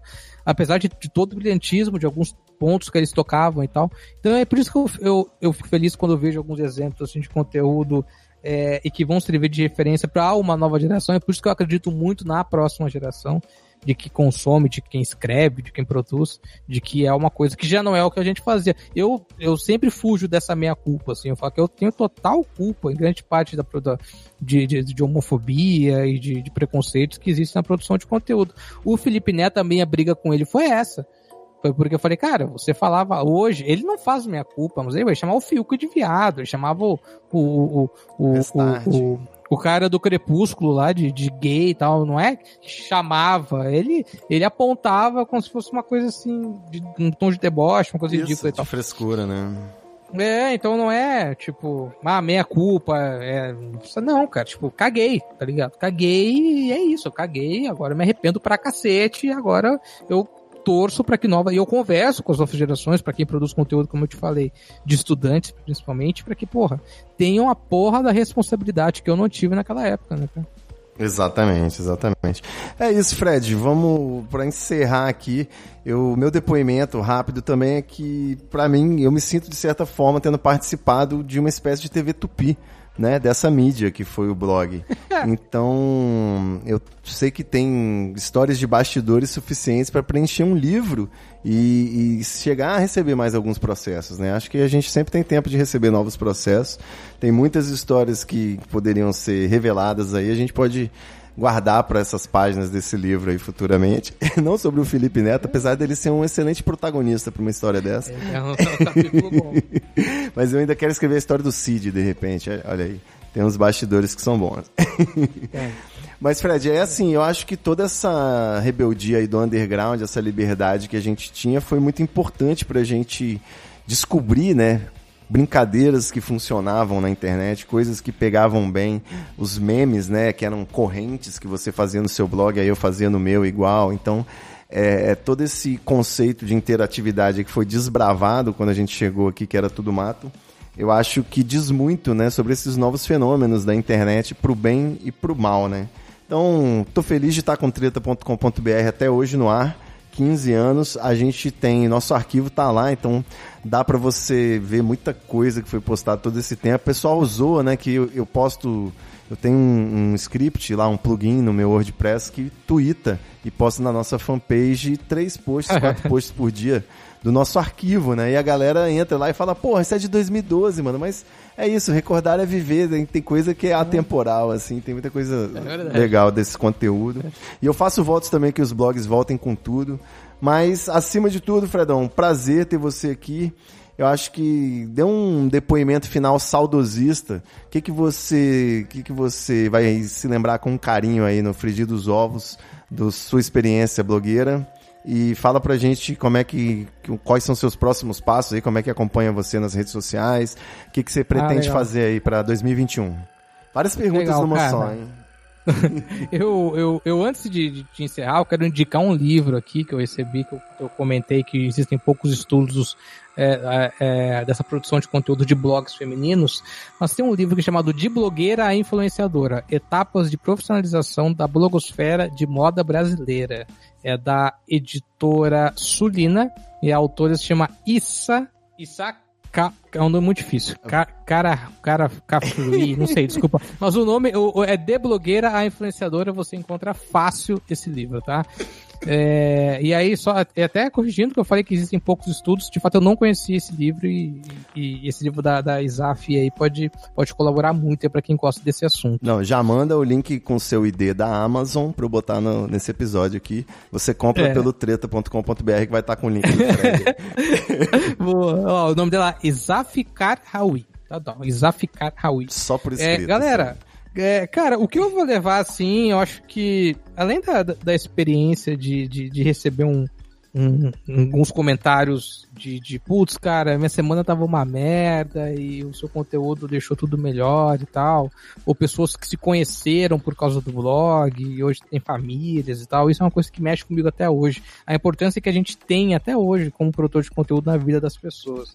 Eu acho que, que esse senso de comunidade que a gente viveu, sabe, cara? Eu, tu, Cid, Luigi, Andersauro, George Macedo, uma das grandes George cabeças da Macedo, internet, né? É. Gordo Nerd, um monstro sagrado. E, cara, a gente tinha um. um, um, um- com, a nossa limitação de meios de contato e tudo mais, Guilherme Valadares, Gustavo Gitt, é, o- na limitação que a gente tinha, a gente era uma comunidade fortíssima das coisas que a gente acreditava. E uma das coisas que a gente acreditava era em fazer entretenimento e depois disso virou em passar uma mensagem de otimismo, depois passar uma Verdade. mensagem de revolta. Então a gente sempre teve muito assim, é, e é hoje mesmo informalmente, até mesmo de uma maneira assim não tão organizada, organizada grande parte dessa galera que eu falei tem o mesmo pensamento, assim. Então isso é uma coisa que me orgulha muito, assim. Me orgulha muito, assim, tipo, ter feito uma amizade com vocês da maneira como foi e de compartilhar das mesmas ideias opiniões de vocês. Eu acho que a gente tá muito certo, assim, das coisas que a gente acredita, que a gente luta. E tudo isso começou, de fato, com um blog de humor para fazer as pessoas irem. Depois a gente viu que podia ganhar dinheiro, depois a gente viu que era uma profissão e a gente tá aqui no meio de semana conversando para pessoas na Twitch, gravando um podcast para as outras pessoas que vão ouvir, é, sabendo que a gente faz parte da vida delas, cara. Isso é, é prazeroso demais, assim, é prazeroso demais saber que a gente tá colaborando em algum momento do dia dessas pessoas. E, cara, eu, eu sou um cara assim que eu sou apaixonado por você. Você é um dos caras mais talentosos que eu conheci. E, e, e quando teve a, a briga das facções, eu sei que eu fui pro lado certo. Eu fui pro lado Boa. do Ivo, porque eu falei, pô, esse cara aqui é foda e até hoje a gente tem um pensamento muito semelhante. E É verdade. sempre um prazer, assim, conversar com você, cara. Muito obrigado pelo convite mesmo. Pô, Fredão, fico emocionado. Pode ter certeza que a recíproca é verdadeira, porque desde sempre rolava uma identificação muito grande, né? Tanto com o senso de humor, quanto com as posturas e a forma como você se posicionava. Então, é isso. A gente acabou tendo esse. Trabalhou junto, né? Foi colega de trabalho, mesmo a quilômetros de distância, e Mato Grosso, Espírito Santo, eventualmente se encontrando em São Paulo, né? Nos eventos blogueiros. Então, eu digo mesmo, foi incrível é, ter essa experiência com pessoas, conhecer pessoas, né, como você. Acho que é, é um grande clichê falar ai, das pessoas que eu conheci, não sei o quê. Então, eu esclareço que não são todas. Você conhece muita gente ruim também, muita gente sem graça, mas algumas pessoas muito especiais acabam virando aquelas que fazem, né, fazem a biografia virar para um outro lado. Então, sempre importante reconhecer o Treta Saúda aí o Jacaré Banguela original mais uma vez. E pra galera que viveu essa época aí dos blogs, manda um e-mail pra treta@treta, como nos velhos tempos, né? Deixa um comentário aí dizendo o blog que você acessava, o contexto que você acessava os blogs, alguma história que você lembra, pra gente voltar com esse assunto aqui. Fredão, muito obrigado. Volte sempre que você quiser. Me chama pro Inferno Astral, porque eu tenho aqui provas científicas de que astrologia existe e os signos podem ser previstos, né? O horóscopo funciona. Então, em breve você me convida novamente aí para eu poder fazer uma participação especial. Beleza? Pô, será um prazer. Vamos falar desse folclore maravilhoso que é a astrologia. Isso aí. Arroba treta no Twitter e arroba Fagundes. E a gente volta até a próxima semana. Eu vou continuar aqui na live mais um pouquinho, mas vou parar o gravador e me despedir dessa, dessa fera. Muito obrigado, Fredão. Aquele abraço. Falou, velho. Um abraço. É nóis. Vamos lá! Depois retome o tema inicial. Diga que já começou o bacanal. Faça o merchan do DVD que lançou. E lembre que vai preso quem comprar de camelô. Promova sexo casual. Hum, dizendo que Deus manda dar. E entra em ação. Comece a beijar, lá vem o refrão com bem mais sexo, animais e orixás. Jacaré e Iemanjá, Periceci, Cacilda Becker, Macapá. Aqui beija Alibaba. E agora pede pra todo o Brasil cantar. Vamos lá! Jacajá e Emaré. Pacatatu, Coitucutia, Candomblé. Chama Brina, Plida, Mac. Me faz um reggae misturado com axé. Vamos cantar esse reggae, reggae, reggae.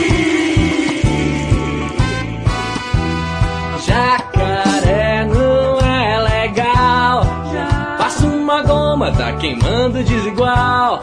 Põe um bob pra tocar. E passa a bola que a roda é para cá. Tira, tira, tira, tira o pé do chão. Jacaré e Iemanjá. Já tá chegando a hora de se terminar. Mas antes de descansar, repete tudo mais cem vezes pra acabar. Vamos lá! Jacaré, iê, manjá, iê. Só mais 99 vezes pra acabar. Iô, jacaré, iê, manjá, iê. São só 98 vezes pra acabar. Vamos lá! Jacaré, iê, manjá, iô. Só mais 97 vezes pra acabar. Iê, jacaré, iê, manjá, iô. Muita treta, muita treta. Eu estou sentindo uma treta.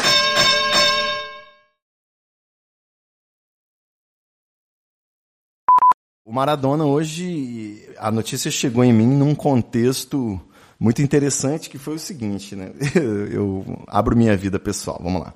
Meu, meu gerente do banco, ele virou para mim e mandou um zap, né? E falou assim, olha, teve uma redução de juros aqui de Black Friday, então de repente eu posso fazer um refinanciamento aí da- das suas dívidas todas, diminuindo a taxa de juros, né? E aí você vai se dar bem. Eu falei, pô, irado. O cara me conhece, sabe que eu sou funcionário de banco também, sabe, né? Das coisas. Aí eu olhei assim, olhei, fiz as contas e falei pra ele, ô filha da puta, você tá me vendendo a operação com seguro aqui, com seguro de vida, né? Pra proteger o, o financiamento. Aí ele, na mesma hora, respondeu e falou assim, rapaz, você viu que o, o Maradona morreu hoje? Se eu fosse você, eu estaria preocupado com essas coisas que você usa aí.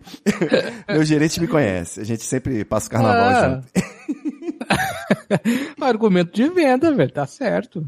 O Maradona morreu, né? E eu não tô nada bem.